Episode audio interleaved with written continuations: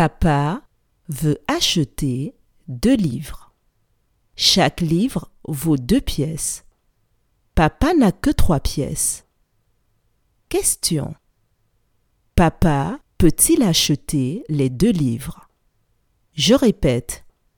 Papa veut acheter deux livres. Chaque livre vaut deux pièces. Papa n'a que trois pièces. Question. Papa peut-il acheter les deux livres?